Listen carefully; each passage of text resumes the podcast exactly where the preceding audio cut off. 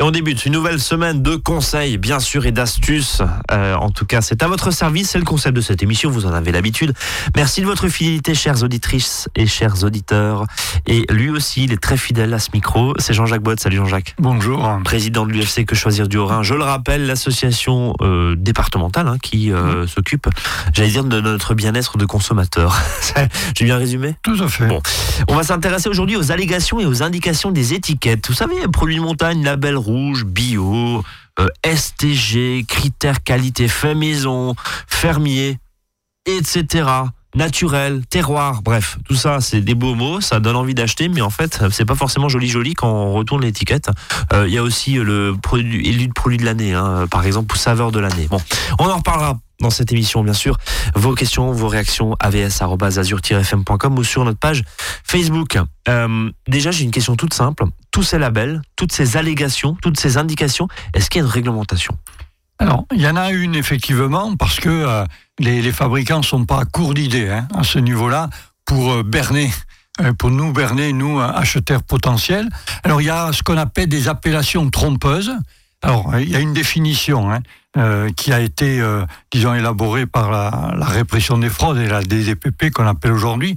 Donc, une appellation trompeuse, alors, ce sont donc celles qui incitent le consommateur prendre une décision commerciale, donc qui n'aurait pas prise hein, en d'autres circonstances, car, justement, sur cette étiquette, elle véhicule donc des éléments faux, qui sont susceptibles donc d'induire en erreur le consommateur moyen, ou alors des éléments vrais, mais qui sont présentés d'une telle façon qui conduisent finalement au même résultat. Alors concrètement, euh, on, on, parle de quoi là quand on alors, peut comme exemple, disons, ouais. c'est par exemple créer une confusion avec un autre bien, une autre marque ou un autre nom commercial. D'accord. On voit hein, souvent des noms commerciaux qui ressemblent bizarrement à d'autres. Hein. Oui, c'est limite de la contrefaçon des fois. On Exactement. Se dit, ouais. okay, d'accord. Juste une lettre de changer dans le, le, nom de la marque commerciale. Alors après, après, il peut y avoir donc des allégations fausses et de nature en erreur. Alors du type donc sur la composition, par exemple, ça peut être sur la qualité substantielle. Alors exemple, un poulet élevé en plein air. Euh, comme autrefois, alors qu'il a été élevé par exemple de manière industrielle, euh, ou un vrai pain de boulanger alors que le point de vente n'est qu'un terminal de cuisson, par exemple, ou des produits biologiques carrément qui en sont pas. Hein. Donc ça ouais, mais ça c'est de la fraude, Jean-Jacques. Tout à fait. Ok. Voilà. Ça c'est de la, des allégations. Donc appellation trompeuse, ce que l'on appelle. Ok. Alors ça peut être sur l'origine, hein, faire croire une origine française alors que le produit est fabriqué à l'étranger. Hein. Exemple les bonbons des Vosges, hein, par exemple, fait en Espagne. Ouais, ou le savon de Marseille. Voilà, par exemple. Bon, c'est pas alimentaire, mais voilà. on s'est compris. Ouais. Le mode de fabrication, hein, par exemple, à l'ancienne, cuit au feu de bois, des, des, pâtisseries, par exemple, qui sont marquées fraîches du jour alors qu'elles ont été préparées à l'avance et qu'on les a euh, décongelées. Puis ça peut être aussi des identités de professionnels. Hein.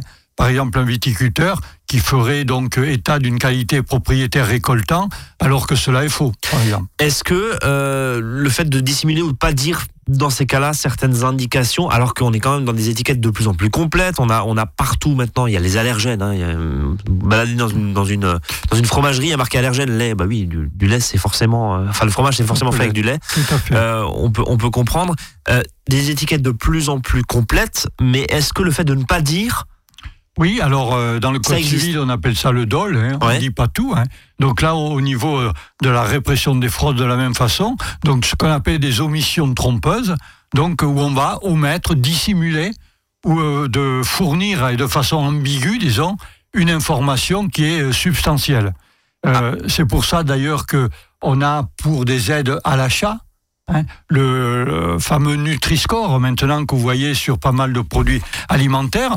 Donc là, vous avez une information qui est simplifiée, qui vous permet d'évaluer d'un seul coup d'œil, disons, euh, la plus ou moins grande qualité nutritionnelle d'une denrée. Donc ça, juste qu'on qu rappelle, ça a été mis en place par euh, le précédent gouvernement, je crois. Tout à fait. Euh, où ça permet de donner, bah, en gros, un soda, forcément, c'est très rouge. Les voilà, petits gâteaux donc aussi. ça va du vert au, au rouge, ouais. et on a compris hein, que vert, euh, voilà, c'est bon pour la santé. C'est bon, disons, et euh, donc rouge, disons que c'est moins recommandé, on va dire ça comme ça. Vous avez un comparateur, un calculateur, je crois, oui, sur le site qui national. existe au niveau de l'UFC euh, Que Choisir. Tout à fait. Voilà, donc sur quechoisir.org. Alors, on va passer au label, au label et au label alimentaire avec notamment les garanties de qualité. Euh, on en connaît quand on, quand on dit AOC. Alors, c'est surtout pour le vin, hein, mais il y a plein d'autres AOC. euh, ça veut dire quoi, Jean-Jacques? Alors, dans, dans, les labels, on a ceux qui euh, garantissent, disons, la qualité et l'origine. Donc, on a notre AOC que l'on connaît bien, et puis son équivalent européen qui est donc l'AOP. Ok. Alors ensuite, on a l'IGP, indication géographique protégée. Donc là, les, ingrédients euh, peuvent ne pas provenir de l'aire géographique. Hein. Donc c'est seule l'élaboration qui doit y être réalisée. Alors, par exemple, les mirabelles de Lorraine ou les pruneaux d'Agen. Euh, pruneaux d'Agen, euh, autour d'Agen, il n'y a pas de pruneaux. Hein. C'est plus vers Villeneuve-sur-Lot. D'accord. Par exemple, là, pâte et miel d'Alsace. Donc c'est l'élaboration, on répète, qui est réalisée dans cette terre. Donc ça veut le dire, produit peut venir d'ailleurs. Ça veut dire que les pâtes d'Alsace, très concrètement, le blé peut venir d'Île-de-France par exemple. Exactement. Ça a été transformé ici et paf, c'est des pâtes d'Alsace. Donc l'IGP. C'est super trompeur quand même. Oui, voilà. C'est légal, mais c'est trompeur. C'est la différence entre voilà, un AOP, par exemple, un IGP. Tout à fait. Alors, le label rouge que tout le monde connaît, hein, le label rouge, donc lui, c'est disons, on va dire, euh, on a une garantie d'une qualité supérieure. Bon, c'est pas le Graal, hein. attention. Hein. D'ailleurs, euh, souvent il y a des problèmes au niveau du cahier des charges, ce qui fait que souvent dans les tests comparatifs euh, que nous faisons, ils n'arrivent pas toujours en tête. Et c'est d'ailleurs à double tranchant parce que selon les produits, on en avait parlé il y a quelques mois dans cette émission, si je me souviens, c'était début d'année dernière. Euh, selon les produits, le cahier des charges est plus ou moins euh, quand même euh, strict. C'est assez strict sur la volaille, mais sur l'élevage porcin, c'est un peu plus light. Voilà, exactement. Et c'est pas forcément un gage de qualité sanitaire. Ouais. Hein, voilà, ça peut être une qualité supérieure alimentaire, mais sanitaire pas forcément. Hein. On va en reparler justement de ces, de ces labels et de ces garanties qu'on donne, qu'on suppose donne. Hein on donne supposément, on va dire, aux consommateurs. on en revient après une première pause dans cette émission Azure FM, 13h07, on est lundi, tout va bien, on va apprendre à mieux décrypter nos étiquettes. Et on y retourne dans un instant, à tout de suite. À votre service, le magazine pratique qui vous facilite le quotidien.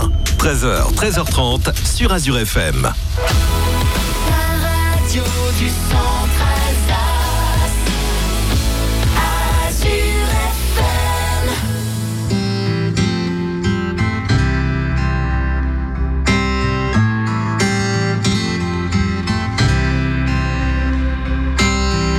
Walking down 29th and Park. I saw you in another's arms. Only a month we've been apart. You look happier.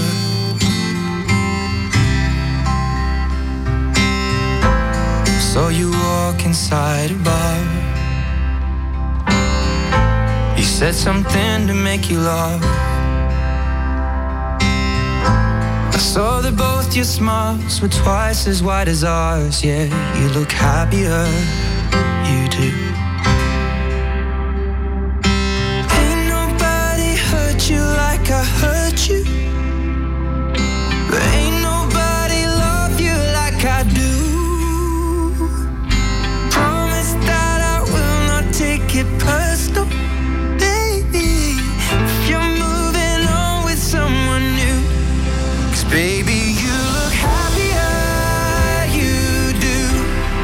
My friends told me one day I'll feel it too. And until then, I'll smile and hide the truth. That I know I was happier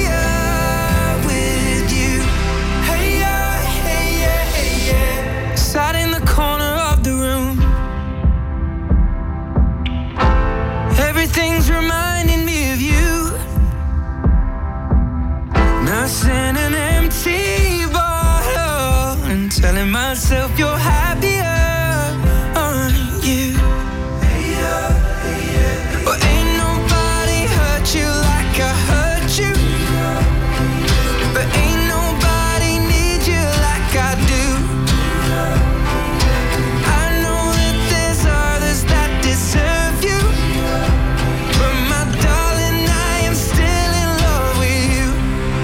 I guess you look happier, you do.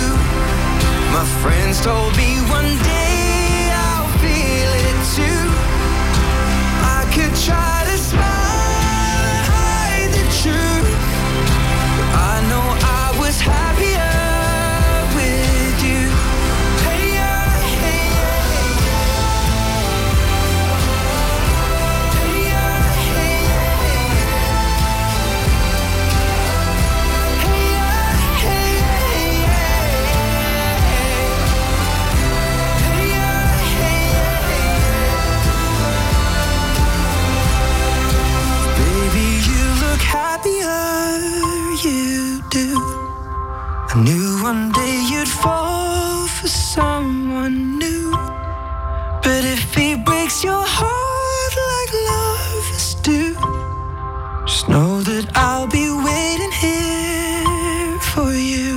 À votre service.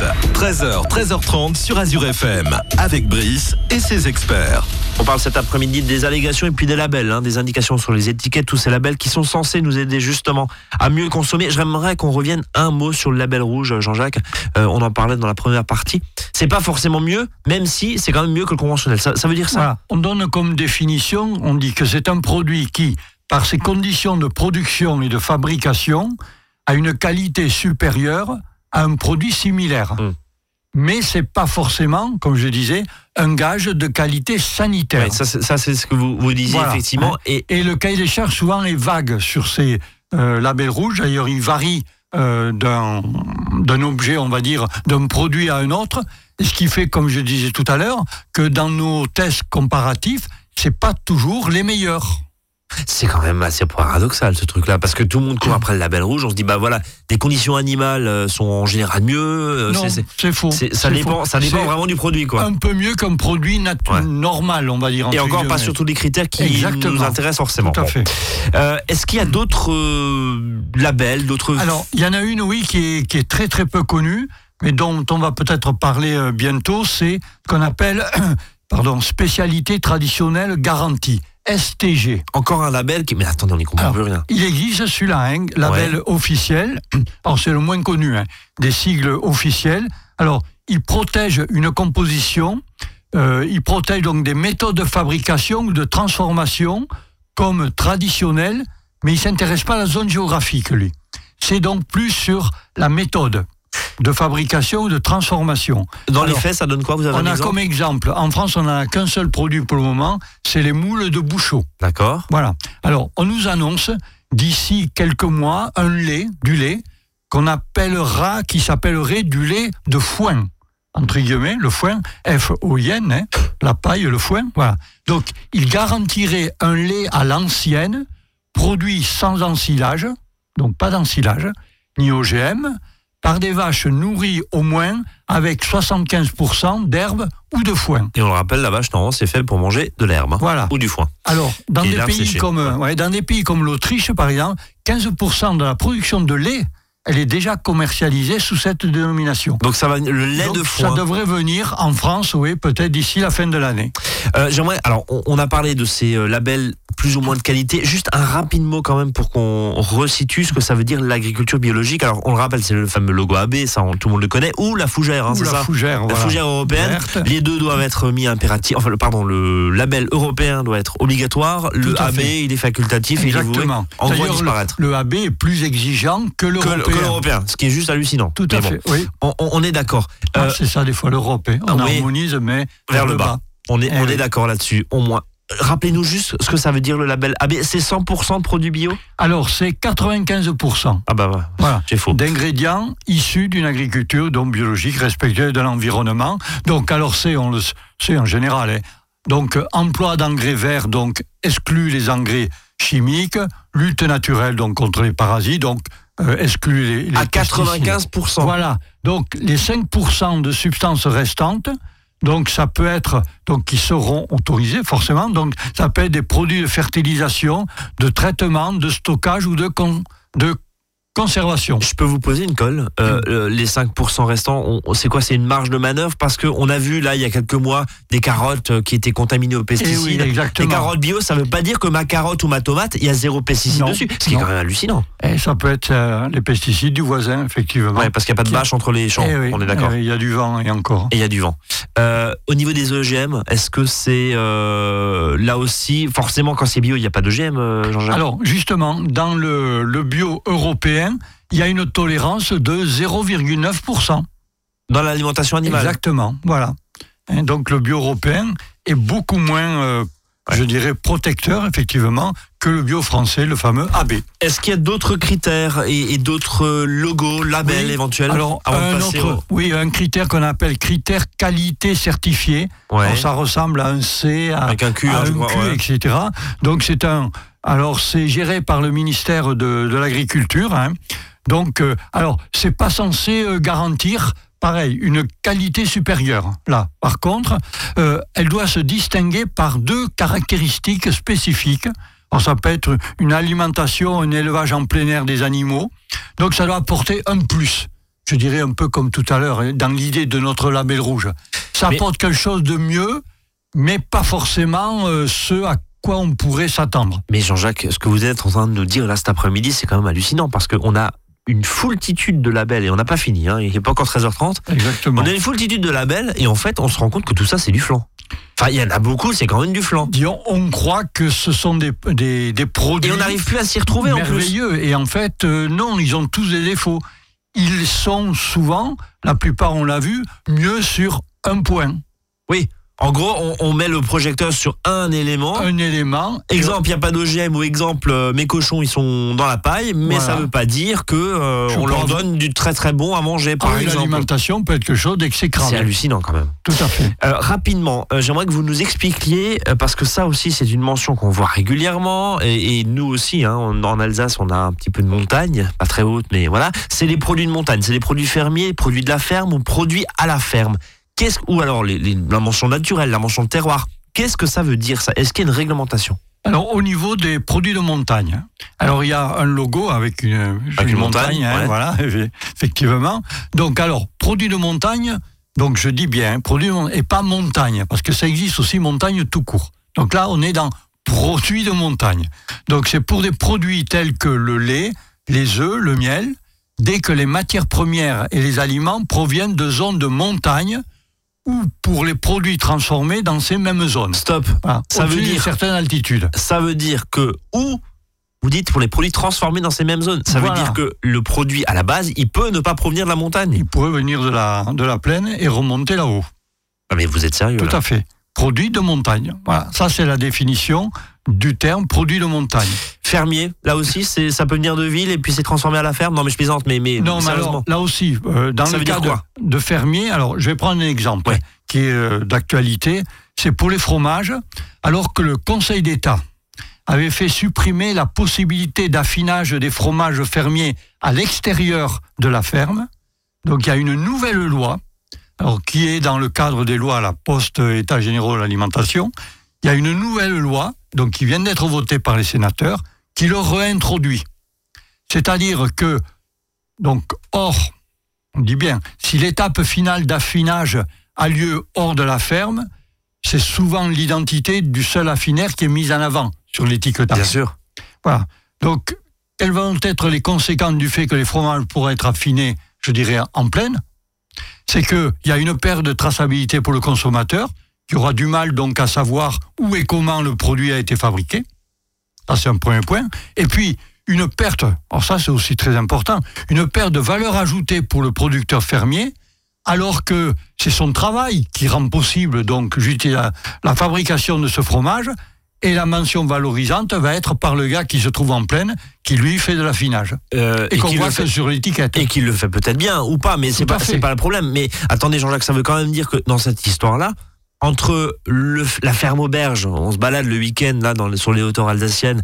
euh, on va chercher un Minster, on nous dit c'est un fromage fermier, etc. Ça se trouve, le truc il a affiné en pleine et il remonte. Quoi. Peut voilà. Et Mais souvent- attendez, celui qui fait bien son boulot, ou en tout cas, Mais son travail est dévalorisé finalement. Oui, c'est ça. En fait, on- on, Exactement. sait- plus du tout à quoi se fier. Quoi. Non, Ça peut être appelé fermier ou produit à la ferme, etc. Et en fait, c'est pas affiné là, c'est affiné chez Voilà, un, chez il un a tous les risques de la production. Et finalement, c'est le, le dernier, donc l'affineur, lui, euh, ben, il va euh, utiliser donc finalement ce que euh, le producteur, euh, il assume les risques. Et l'autre, l'affineur, n'assume pratiquement rien. La seule, la le seul conseil que vous pouvez peut-être nous donner cet après-midi, c'est en fait, il faut sympathiser avec les, les, les aubergistes et les fermiers. Quoi. Et puis Enfin, finalement, regardez si regardez vraiment, voilà, ouais, ça a été voir fouiller les affiné à la poubelles. ferme, non, mais ça a c'est été hallucinant marqué, quand même. voilà. Et il y a un autre exemple, hein, qui est la mention issue de porc fermier. Pareil, issue de porc fermier. Ouais, mais c'est quoi une ferme? C'est 1000 vaches? Euh, enfin, Oui, pour le coup, c'est 1000 porcs ou c'est 100 porcs ou c'est 30 porcs Ouais. On ne sait pas ce que c'est une ferme finalement. Exactement. Et dans le- l'exemple donc je disais là du issu du porc fermier, c'est possible donc pour des charcuteries industrielles.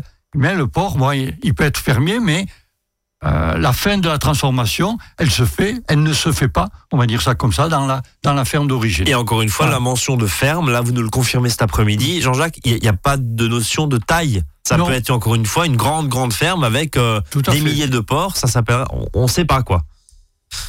Bon, allez, on part. on- Alors on- d'autres mentions, par exemple le terroir. hein, le terroir, là, les matières premières proviennent du- d'une aire géographique la restreinte, mais pareil, là c'est flou. C'est relativement a- ça, c'est pas réglementé. Voilà, donc terroir, on ne sait pas trop ce que ça veut dire finalement. Oui, hein. naturel, tiens. Voilà. Alors naturel, ça veut dire là, non traité, non transformé, sans additifs, ni résidus ou de corps étranger. Alors attention, le ton naturel, ça n'a rien à voir. Hein. C'est parce qu'il est pavé de la tomate, lui. Hein. Bon. Il n'a rien de naturel. Hein. En tout cas, tout ça est très, est très flou. Euh, quand on parle de naturel, on, parle, on pense au vin naturel aussi, où il n'y a aucune réglementation. Pour l'instant, on ne sait pas, on sait pas finalement. Normalement, c'est non traité, non transformé, pas d'additifs, ni de résidus de corps étranger. Voilà. Allez, on va s'intéresser et on va terminer cette émission avec peut-être des bonnes nouvelles, pas si sûr. À tout de suite.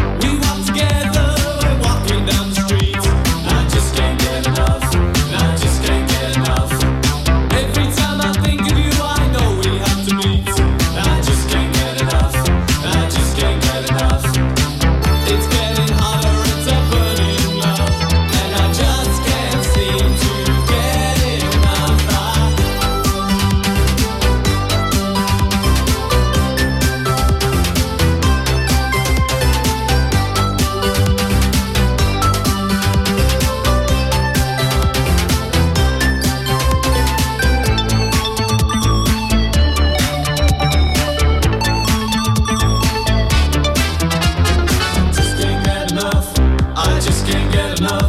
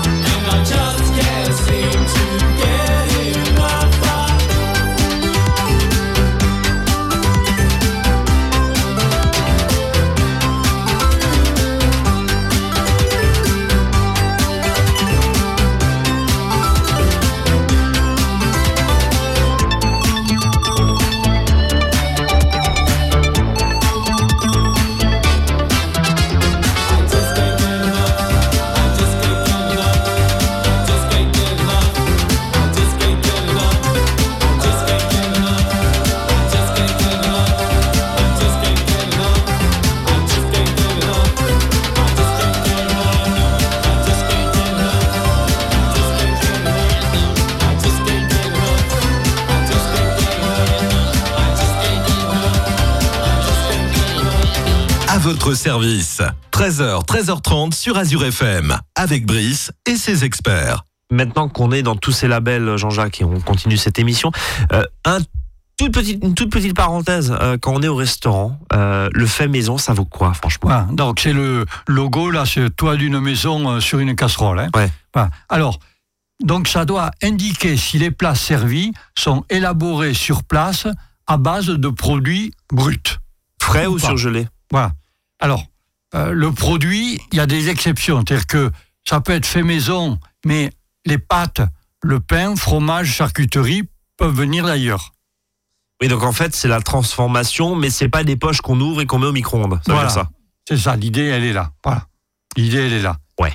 Mais bon, c'est un peu flou aussi. Hein. C'est limite parfois. et il y a, semble-t-il, et il y a, semble-t-il, pas assez de contrôleurs, en tout cas, Ah, là-dessus, pour être ça. sûr que c'est du vrai fait maison, donc c'est très compliqué aussi à, à savoir.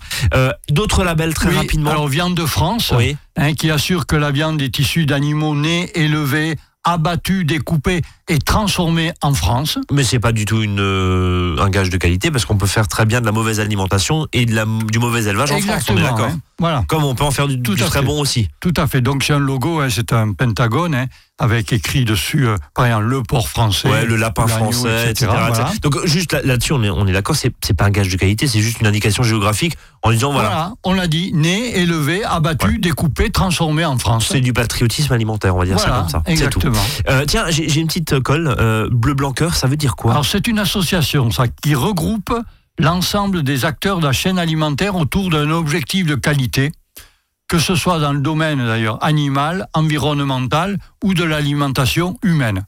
Voilà. Donc c'est aussi très très vague. hein. Ouais. Alors c'est reconnu par le ministère de la Santé et de l'Agriculture. Et ce sont des aliments où, par exemple, euh, il y a plus d'oméga 3 ou 6, je ne sais plus, Voilà, notamment on va sur, faire des efforts, mais sur bon, les œufs, sur, sur les œufs notamment, Voilà. l'alimentation permet d'avoir euh, plus d'oméga 3. Encore une fois aussi, je sais plus, c'est marqué sur l'emballage, mais voilà, c'est euh, ça en tout cas qui est qui nous est vendu. Hmm. Hein, c'est ça. hein. Tout à fait. Est-ce que dans tout ce qu'on s'est dit là, il n'y a pas une seule bonne nouvelle quand même pour Alors, les consommateurs que nous sommes? Parce que là, on a juste plus envie du tout d'acheter, même plus d'aller dans les fermes, parce que finalement, on apprend que son fromage, il est affiné dans la plaine, et alors que c'est du fromage fermier. Enfin bref, encore une fois, on dit, enfin, ce qu'on dit là cet après-midi, c'est pas dans pas dans 100% des cas. hein. Non, il y mais a il bien faut sûr des gens qui font ça très bien. Derrière ces labels, euh, il ne faut pas croire que c'est de la merveille. Il y a beaucoup de marketing. Exactement. hein.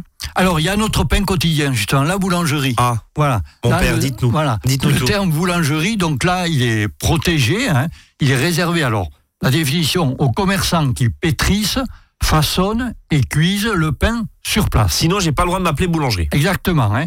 Donc c'est une, des- une définition qui est d'ailleurs une des plus restrictives hein, en Europe et qui donc forcément interdit, euh, on vient de le voir indirectement, la congélation et la surgélation, donc en cours de l'élaboration du pain.